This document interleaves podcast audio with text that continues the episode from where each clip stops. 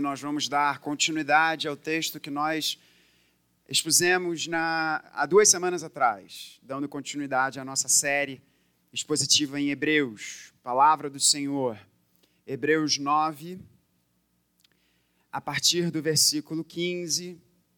Eu lerei até o término desse capítulo, até o término, até o versículo 28. Peço que você acompanhe comigo, se você não tiver trazido a sua Bíblia você pode acompanhar a projeção. Eu farei a leitura na nova Almeida atualizada.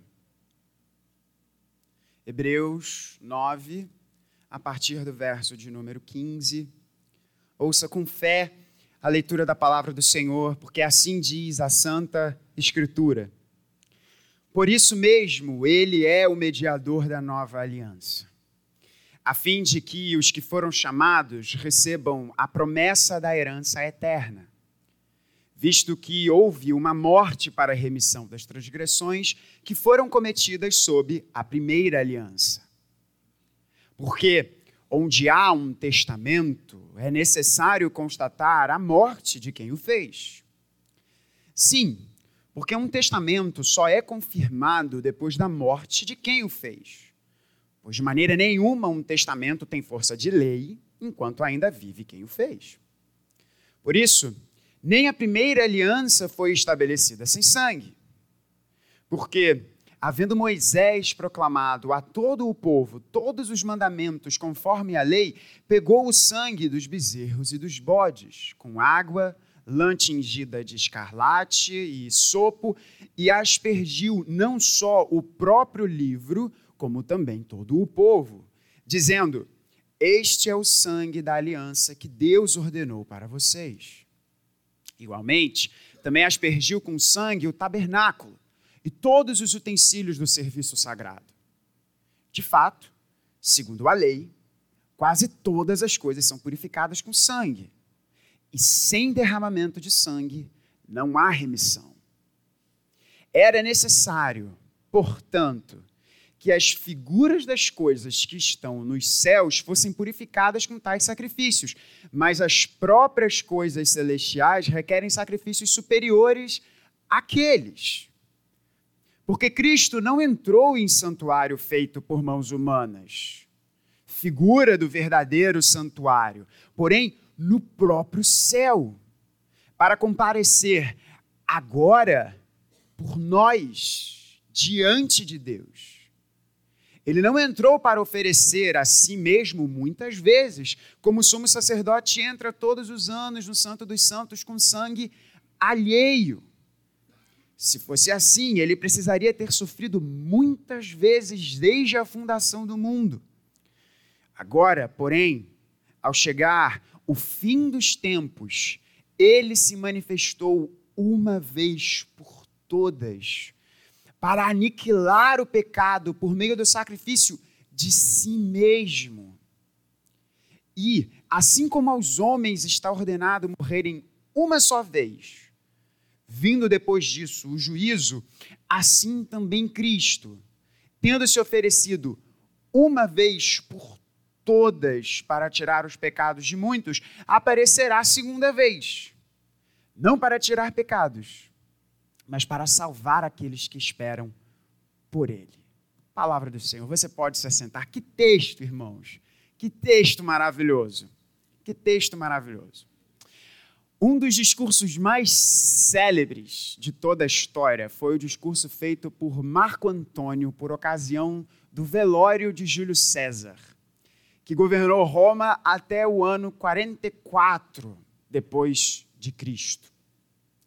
Júlio César foi aquele da famosa, da famosa frase que foi eternizada na peça de Shakespeare chamada Júlio César, aquela frase que todo mundo conhece, né? Até tu, Brutus. Foi esse Júlio César. Porque Brutus, um dos integrantes do Senado romano, orquestrou a morte de Júlio César, sob o argumento de que Júlio César ele era muito ambicioso. E isso seria ruim para o destino de Roma. Só que Júlio César era um homem muito querido, muito apreciado pelos habitantes de Roma. E os senadores do seu tempo não queriam que Marco Antônio, um grande orador, inflamasse a população. E disse: tudo bem, você pode falar no velório de Júlio César, mas você não deve inflamar as multidões. E na peça de Shakespeare, você pode botar no Google, procurar, é muito interessante. Na peça de Shakespeare, de Shakespeare Marco Antônio começa dizendo: Meus compatriotas, não vim louvar a Júlio César, vim sepultá-lo. E ele começa o seu discurso. Um discurso muito interessante e Shakespeare, né, genial como ele era, constrói o, o, texto de uma fala muito envolvente, muito interessante. Mais uma vez, você pode botar no Google que você vai lá encontrar em português, inclusive.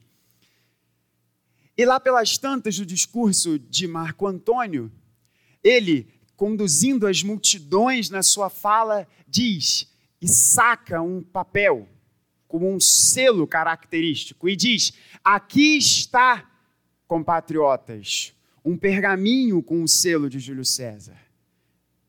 E na peça acontece aquele uau, porque ele estava falando de um testamento. E o grande herói, o grande conquistador, o grande governante Júlio César havia então deixado um testamento. E a população ali reunida fala para Marco Antônio: leia-o, quebre o selo de, de Júlio César, nos diga qual é a vontade, qual é a sua última vontade, qual era a vontade de Júlio César que ele colocou ali no testamento.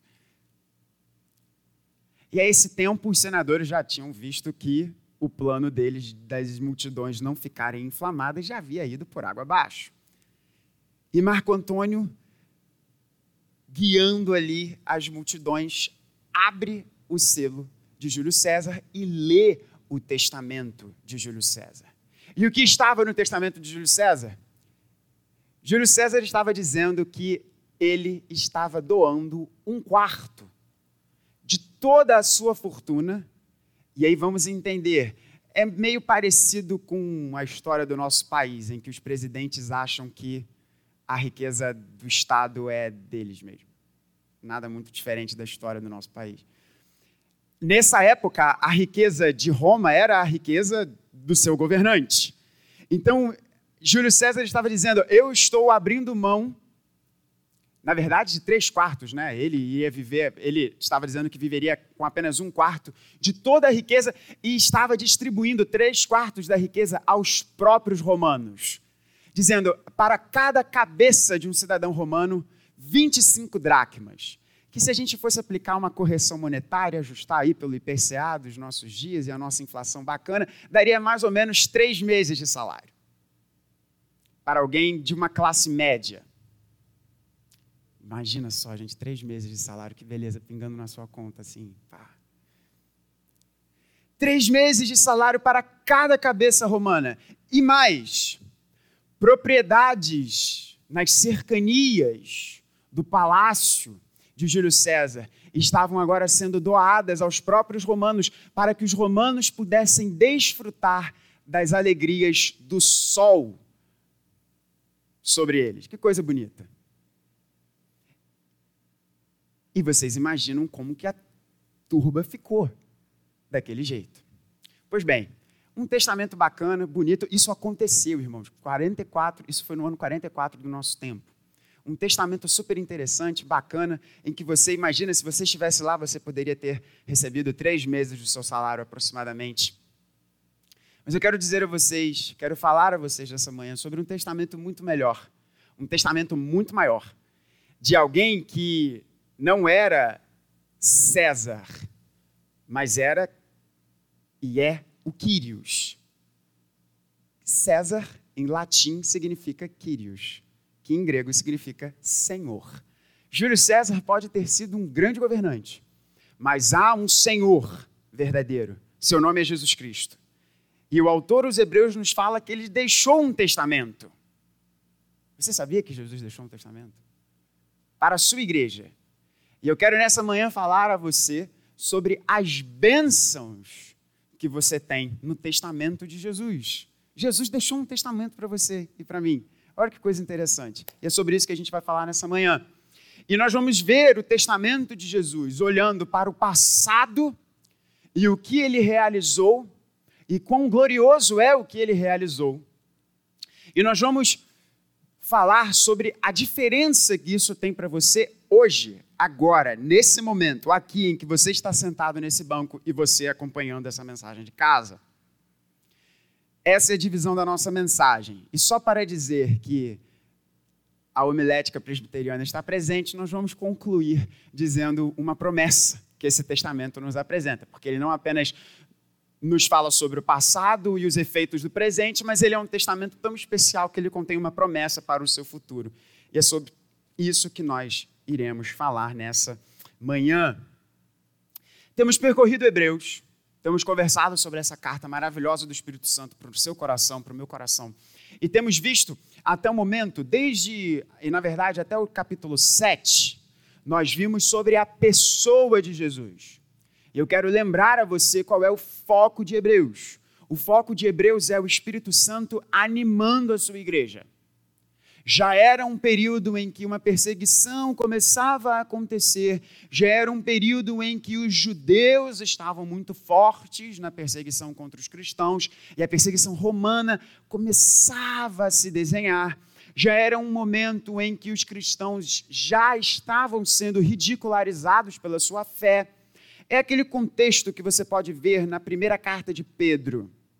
É esse mesmo contexto aqui, em que Pedro começa a dizer aos seus irmãos: persevere, vá, é importante você entender que o cristão, ele é purificado pelo fogo. E Deus está purificando a sua igreja por meio desse fogo. É mais ou menos esse o contexto da carta do Espírito Santo aos Hebreus. E eu estou dizendo Espírito Santo porque nós não sabemos quem foi o seu autor. Pode ter sido Paulo, pode ter sido Lucas, pode ter sido Apolo. Nós não sabemos. Descobriremos na eternidade. E até o sétimo capítulo nós temos visto que eu e você temos que ter ânimo porque Jesus é superior a tudo e a todos. Vimos isso pelos sete primeiros capítulos. E agora nós estamos vendo que eu e você temos de ter ânimo, porque a obra de Jesus é perfeita e maravilhosa. Não apenas a sua pessoa é superior a tudo e a todos, mas o que ele fez.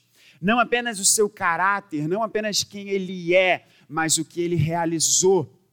Não apenas Jesus é maravilhoso e perfeito, mas o que Jesus fez por nós e temos falado muito sobre isso. E o contexto deste texto, ele começa com um por isso, não é? Nós vimos no capítulo, no verso de número 15, por isso mesmo, por isso o quê? Por isso que ele acabou de escrever.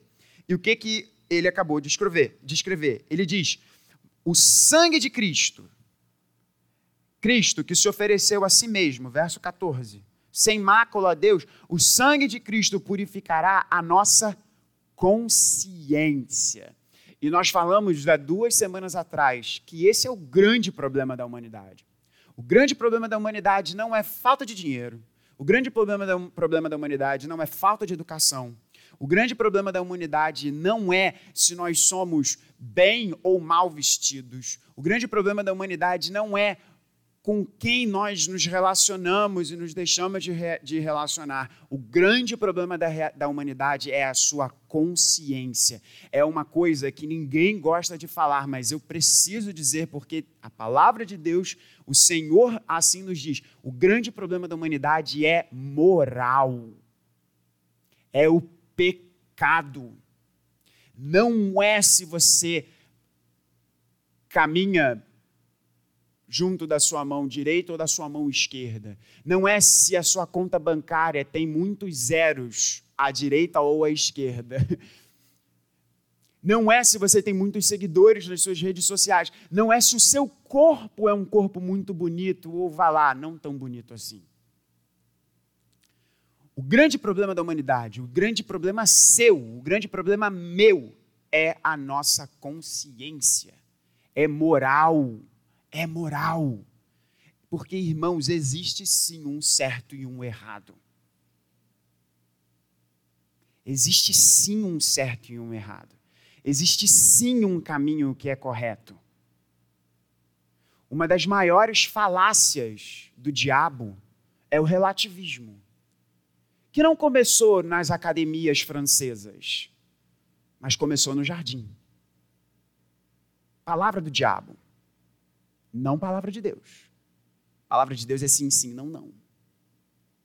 E o problema da humanidade é moral. E nós falamos há duas semanas atrás que a antiga aliança com os sacrifícios, o sistema do Antigo Testamento, com os sacrifícios, com os animais, com o sangue que era derramado, e não apenas essa religião que nos é mostrada no Antigo Testamento, mas toda e qualquer religião dos nossos dias, todas as religiões, todas as, as ideologias que se apresentam como ideologias, como filosofias de vida, mas são verdadeiras religiões, todas elas demandam sacrifícios. Mas esses sacrifícios, como o Espírito Santo nos diz na passagem última do nosso texto, eles não lidam com o problema da humanidade, que é a consciência que é a consciência. Mas Cristo tem poder para lidar com a nossa consciência. Cristo tem poder para nos purificar de todo o pecado. E foi sobre isso que nós falamos na nossa última mensagem em Hebreus. E chegamos então aqui ao verso de número 15. No verso de número 15, em que o autor nos fala sobre esse testamento. Verso de número 16, porque há um testamento. No verso de número 16. No verso de número 17, ele fala ainda sobre esse testamento. E nos versos seguintes, ele vai construindo em cima dessa ideia de um testamento.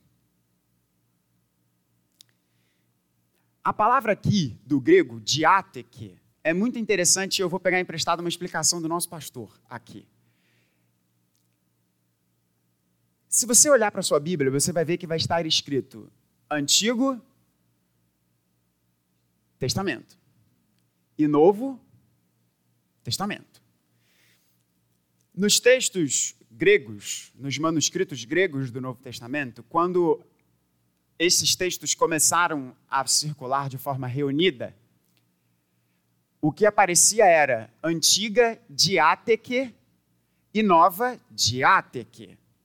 Só que diáteque tem, um, tem uma coisa interessante também, porque essa palavra diáteque, ela não apenas significa testamento, mas ela também significa aliança.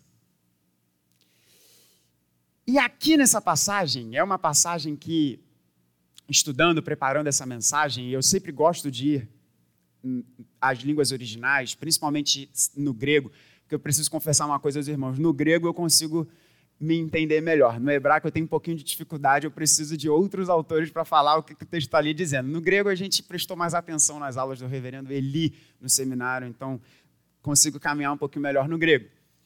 E no grego é muito contruncado esse texto, porque ele está tanto falando o mediador de uma nova aliança, verso 15, de uma nova diáteque, e no verso 16 ele fala onde há uma diáteque, é necessário constatar a morte de quem o fez. Mas peraí, nova aliança. Imagina o tradutor aqui português.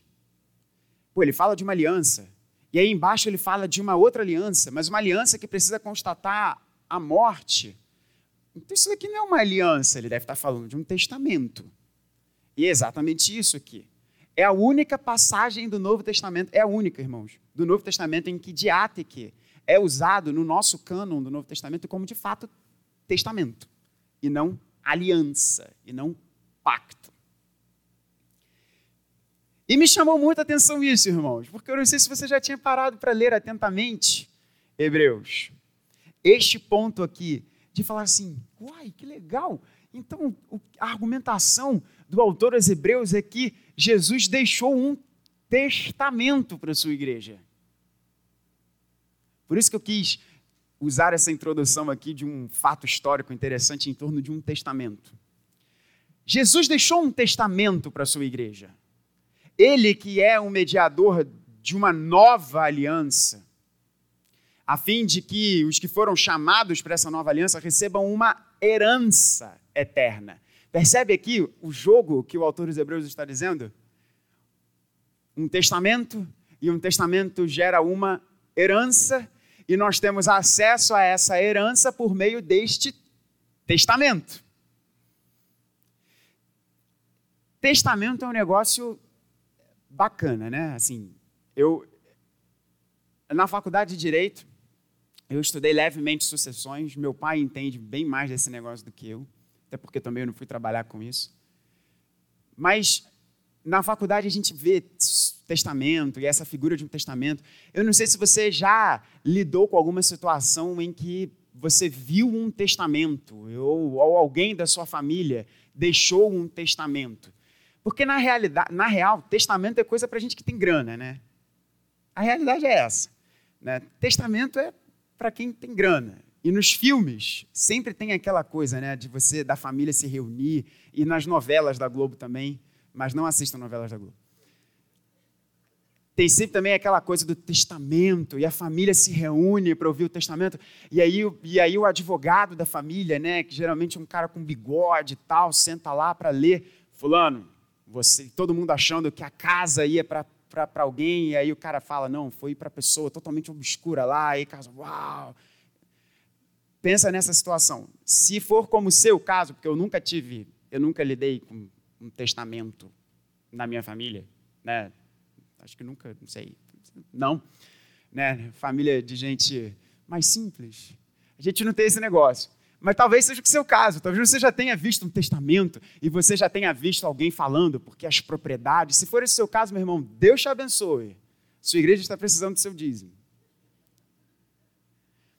Mas se esse não é o seu caso, como, como não é o meu, imagina aí a cena de filmes, né, em que alguém falando de um testamento. O que, que é um testamento? Testamento é a última vontade em vida do testador que é dono de propriedades, de riquezas, e ele quer, em vida, dizer qual é a destinação dos seus bens. E isso, irmãos, tem força de lei. Claro que dentro do nosso direito tem algumas questões que você pode anular, dependendo se houver vício e uma série de coisas. Nós vamos manter aqui a explicação tranquila. O testador é dono de riquezas.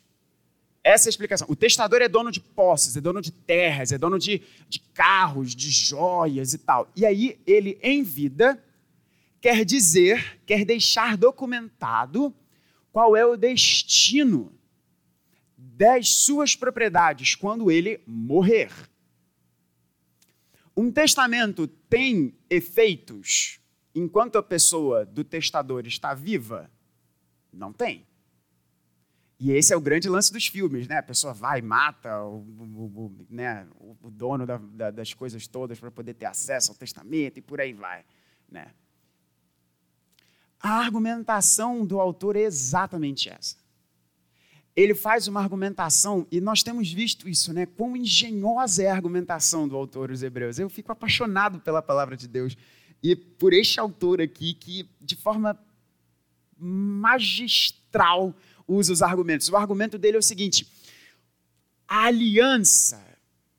A gente já vai ver o que, que Jesus realizou no passado, tá?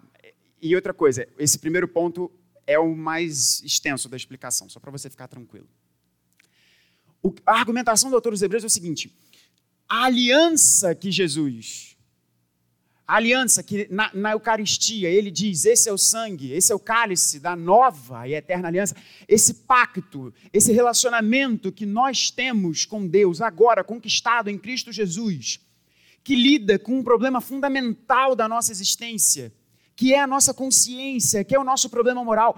Essa aliança, esse, esse relacionamento com Deus, isso é tão sério, isso é tão poderoso que é como se Jesus tivesse escrito um testamento para mim e para você, e nós tomamos posse de todas essas riquezas, de todas essas bênçãos conquistadas por Jesus, por meio da morte que ele enfrentou.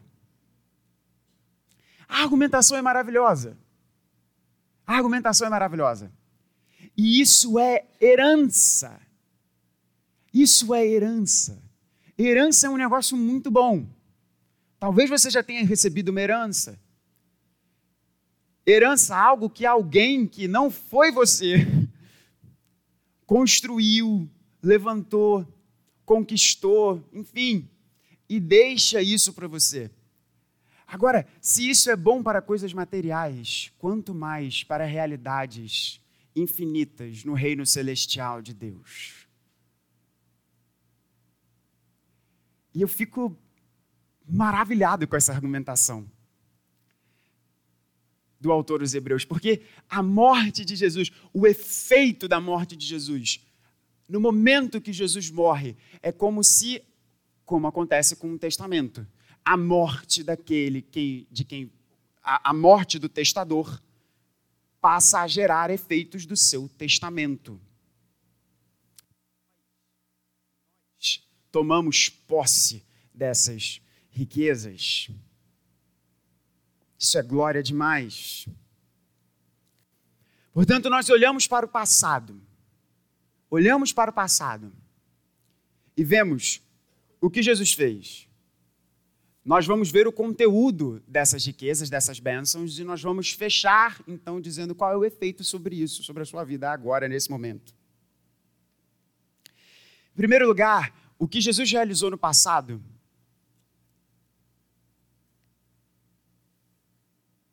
E isso nós temos posse agora como herança. Nós que celebramos a morte e a ressurreição de Jesus. O primeiro ponto é Jesus ser mediador. Essa é uma expressão maravilhosa. Paulo é alguém que usa muito essa expressão nas suas cartas. Em que, por exemplo, o texto famoso que ele escreve ao seu discípulo Timóteo, dizendo que há um único mediador entre Deus e os homens, Jesus Cristo, homem. O que é o mediador? O que é o mediador? Quando o autor dos Hebreus diz que Jesus é o mediador da nova aliança, quando nós dizemos que há um só mediador entre nós e Deus, o que é o mediador? O mediador é alguém que faz a ponte entre duas partes. Já que nós falamos de uma categoria jurídica, que é o testamento, vamos trazer uma outra. Hoje em dia nós temos a figura da mediação o que é o mediador? O mediador é alguém que tenta trazer as duas partes ali, que estão em conflito, para que elas se entendam. E olha que coisa interessante. Quando a palavra de Deus nos diz que há um só mediador, há um só mediador entre Deus e os homens, Cristo Jesus, homem. Ele é o mediador perfeito porque ele tanto é Deus. Portanto, ele é aquele a quem a ofensa foi cometida. Guarda isso, meu irmão, minha irmã. Ele é tanto Deus, ele é 100% divino, ele é 100% aquele contra quem a ofensa foi, foi dirigida. Mas ele também é 100% homem e assumiu carne para ser 100% igual àquele que cometeu a ofensa. Embora ele não tivesse pecado nenhum, mas ele se fez um conosco. E agora ele é o mediador entre as duas partes em conflito. Ele é aquele que compõe o relacionamento. Por isso que Paulo, em Colossenses capítulo 1, vai dizer que por meio do sangue da sua cruz, Deus estava reconciliando consigo mesmo todas as coisas tanto no céu quanto na terra. A ideia aqui é que nos braços estendidos de Jesus naquela cruz, ele estava reconciliando, abraçando a humanidade. Essa é uma expressão dos cristãos orientais que é muito bonita, por sinal. Reconciliando Deus e o homem. Ele realizou isso. Ele é o mediador dessa nova aliança. E eu quero dizer isso para o seu coração. Eu sei que o ponto de aplicação vai ser no final, mas eu já quero trazer isso logo para você. Existe um único mediador, irmãos. Existe um único, tão somente Ele. Não são os santos. Não é a nossa queridíssima irmã Maria. Não é. Não são pastores. Eu quero, eu preciso falar isso para você. Eu não sou mediador entre você e Deus. Glórias a Jesus por isso. Nem meu pai é. Mal também não. Reverendo André também não é. Pastores não são mediadores. O louvor aqui não é mediador. Os presbíteros da nossa igreja não são mediadores. Todos nós somos um só. Todos nós somos irmãos, porque mediador é só Cristo Jesus. Por isso, busque a Ele. A Igreja Presbiteriana do Brasil, ela é, e glória a Deus pela Igreja Presbiteriana do Brasil, uma igreja fiel ao Senhor. Mas a Igreja Presbiteriana do Brasil não é mediadora.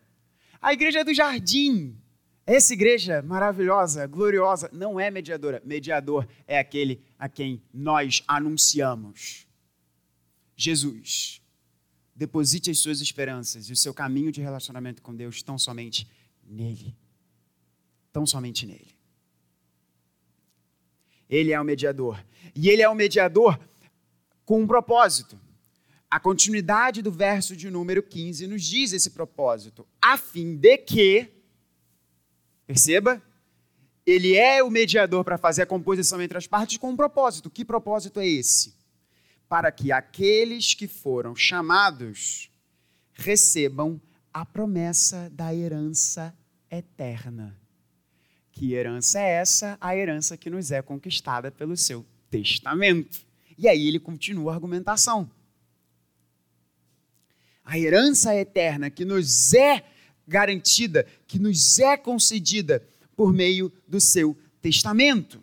E aí o autor começa uma longa argumentação para mostrar que na antiga aliança sacrifícios eram apresentados. Sacrifícios eram apresentados, sangue era derramado. E deixa eu falar uma coisa importante para você, a guisa de comentário pastoral aqui.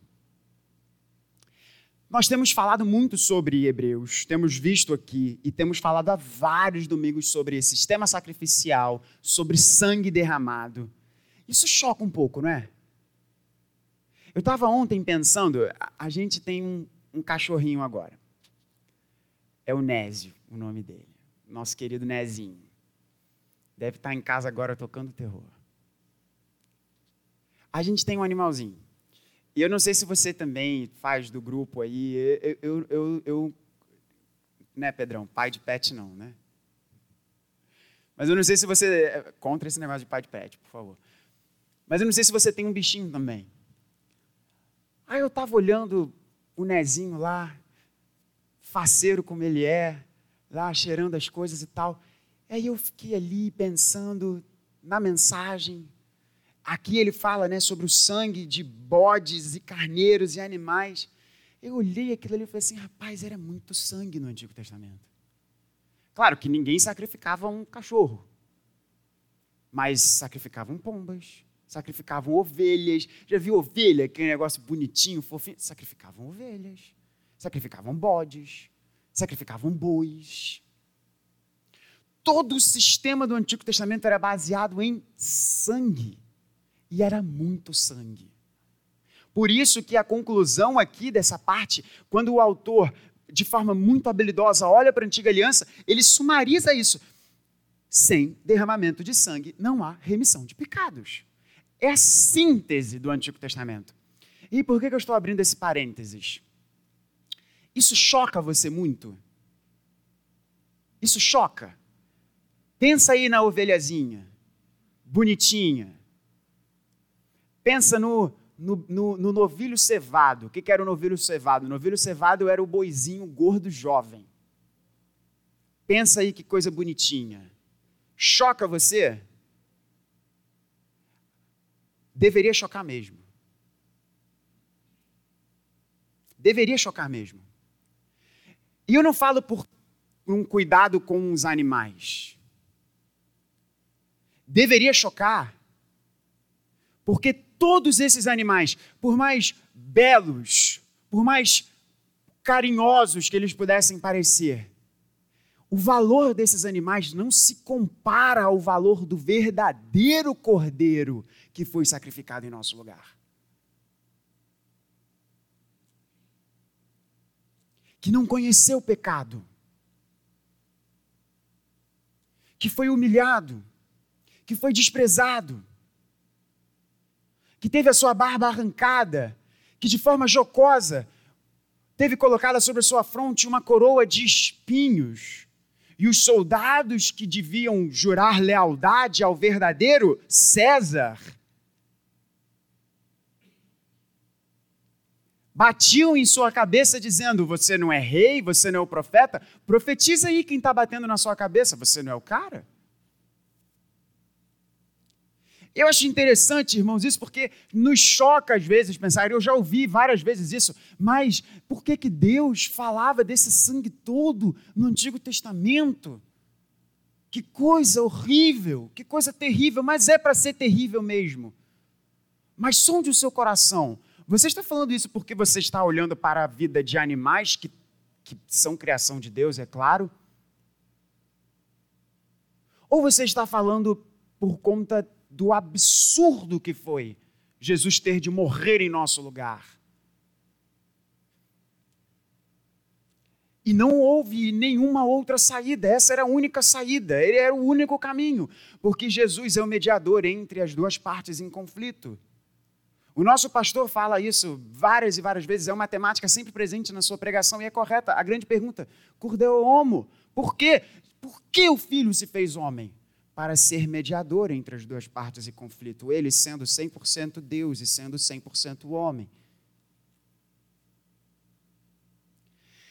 Às vezes a nossa bússola moral é uma coisa muito estranha. Nós nos compadecemos de animais e não olhamos para o retumbante sacrifício de Jesus.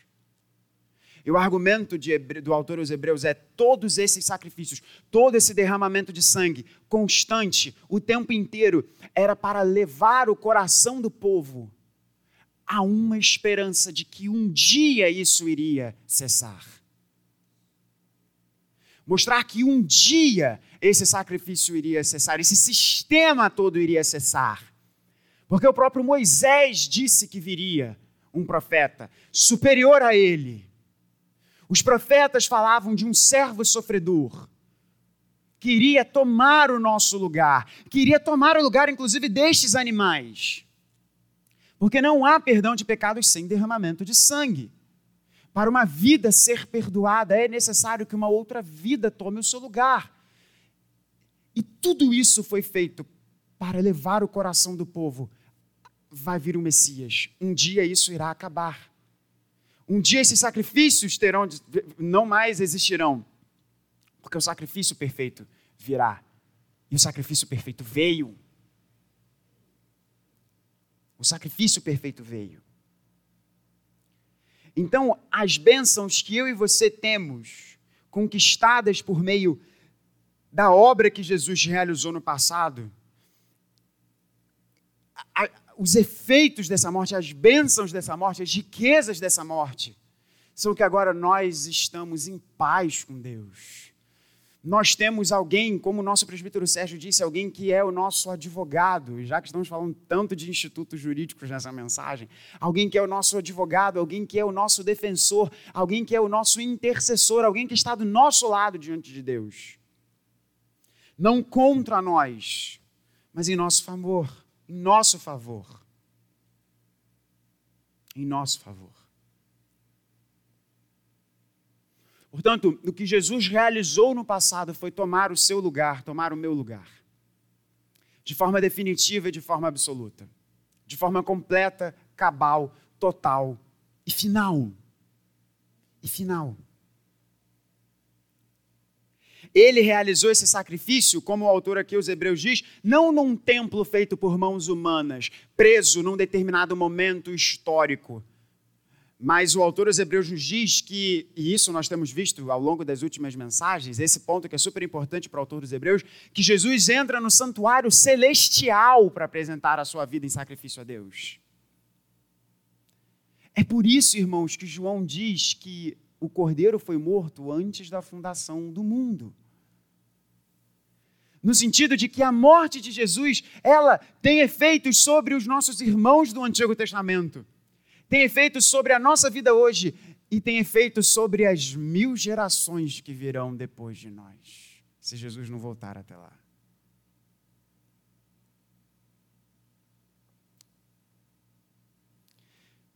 É isso que o testamento de Jesus nos apresenta. É esse que o conteúdo do testamento de Jesus nos apresenta. Qual é o conteúdo do testamento de Jesus? Eu tomei o seu lugar. Agora eu sou um mediador entre você e Deus. E para a gente fechar, o que, que isso traz para você hoje? E tem uma notinha de esperança sobre o amanhã. O que, que isso traz para você hoje? Hoje. Verso de número 26. Se fosse assim, como se fosse assim? Se fosse Jesus, se o sacrifício de Jesus fosse o mesmo da antiga aliança, a mesma coisa, ele precisaria ter sofrido muitas vezes desde a fundação do mundo. Qual é o argumento do autor aqui? Se fosse como na antiga aliança, o sumo sacerdote precisava oferecer sacrifícios o quê? Todo ano. Sempre. Sempre. Ele fala: se o sacrifício de Jesus fosse igual a esse, Jesus precisaria estar sofrendo muitas vezes desde a fundação do mundo para ser salvador de Adão e Eva. Mas não foi isso que aconteceu. Ele agora, porém, chegando à finalidade de todos os tempos. E qual é a finalidade de todos os tempos? O sacrifício de Jesus. Agora, porém, ele se manifestou uma vez por todas para aniquilar o pecado por meio do sacrifício de si mesmo. Primeiro ponto para você hoje entender. Se Jesus morreu por você, se Jesus morreu no seu lugar, se a sua vida foi substituída pela morte de Jesus, significa que os seus pecados foram ali depositados sobre Jesus. O que significa que Jesus não está punindo você hoje por algum pecado seu. Eu, eu, quero repetir isso daqui porque é muito importante você entender isso. O sacrifício de Jesus foi de uma vez por todas sobre a sua vida. Isso significa que quando o Pai nos disciplina, e que bom que Deus nos disciplina, porque só quem ama disciplina. Quem não disciplina não ama. Mas a disciplina de Deus sobre a nossa vida não é uma punição. Porque Jesus já foi punido no nosso lugar. O autor dos Hebreus está dizendo: o sacrifício de Jesus foi uma vez, foi definitivo, acabou. Tetelestai, como ele disse, nesse bom sotaque carioca aqui, que eu não sei se Jesus tinha, provavelmente não. Tetelestai significa está consumado, acabou. Ele disse isso na cruz. Portanto, momentos difíceis na sua vida, momentos difíceis na minha vida, nós não devemos olhar para Deus e pensar: será que Deus está me punindo? Deus está te educando. Deus está te disciplinando. Entenda bem, meu irmão, minha irmã, se você pisar na bola, você vai colher o fruto do seu erro. Não existe isso. Não tem como meu pai diz: meu pé me dói. Nós somos responsáveis pelas nossas decisões erradas. Mas Deus não está nos punindo. Deus está nos disciplinando, Deus está cuidando de nós, Deus está nos ensinando como um bom pai, como uma boa mãe faz com seus filhos. Por que, que isso é importante? Porque é totalmente diferente quando você está no vale escuro como a sombra da morte. Você pensar, será que Deus está me punindo? Ou você pensar, Jesus enfrentou a morte. Por mais que eu esteja em erro, por mais que eu tenha errado, eu estou pedindo perdão a Deus, estou pedindo consolo e ajuda dele. É isso que faz a diferença para você correr de Deus para correr para Deus. O sacrifício de Jesus sobre a sua vida já aconteceu. Dois, o sacrifício de Jesus, verso, de 20, verso 26 ainda, foi para de uma vez por todas aniquilar o pecado por meio do sacrifício de si mesmo. Deixa eu falar uma coisa muito importante para você aqui. Muito importante, preste atenção. O amor de Deus te encontra como você está. Mas Deus te ama tanto para não deixar você como você está. O amor de Deus nos encontra nas circunstâncias em que nós estivermos. Mas o amor de Deus é tão maravilhoso que ele não permite que essas circunstâncias em que nós estejamos sejam a tônica da nossa vida. Isso significa que eu e você temos que ter. Posso pedir perdão aqui, meu pastor, para dar um bom português? Geralmente, quando a gente fala isso, é porque a gente vai falar alguma coisa feia, né? Isso significa que eu e você temos que ter vergonha na cara. E entendermos que não existe graça barata. De entendermos que os crentes são chamados à obediência. De entendermos que o caminho do evangelho é um caminho de discipulado. E o caminho do discipulado é o caminho da obediência. O que Deus não permite no céu, na igreja, não deve fazer na terra. Tudo bem, pastor, mas por que, que você está dizendo isso? Eu estou te dizendo isso porque o diabo quer dizer para você que você não tem poder para vencer algumas tentações na sua vida. O diabo diz para você, mas você não vai conseguir não entrar naquele sitezinho que você gosta. O diabo diz para você, você não vai conseguir não olhar para uma mulher ou para um homem de forma lasciva na rua. O diabo diz para você: você não vai conseguir tratar uma pessoa com respeito, com dignidade. O diabo diz: você não vai conseguir prosperar nesse país obedecendo às leis. O diabo diz para você: você não vai conseguir ter dinheiro se você não der um jeitinho aqui e ali. É o diabo quem diz isso. Enquanto nosso Jesus diz: vocês serão conhecidos por me amarem, e quem me ama me obedece. E eu quero dizer de todo o meu coração para você, e eu falo isso para mim em primeiro lugar: há poder para a gente vencer o pecado. Eu vou falar isso mais uma vez para o seu coração ouvir, meu irmão, minha irmã. Há poder para você vencer o pecado. Porque nós que estamos debaixo da cruz de Jesus, o pecado não é o mestre da nossa vida. Eu e você podemos ter tentações, mas há poder para nós vencermos a todas as tentações. Porque a morte de Jesus aniquilou o senhorio do pecado sobre a nossa vida. Eu não estou dizendo, eu não estou dizendo, e eu preciso fechar esse ponto para a gente concluir essa mensagem. Eu não estou dizendo, e nós veremos mais sobre isso ao longo da carta aos Hebreus. Eu não estou dizendo que você está impassível de errar.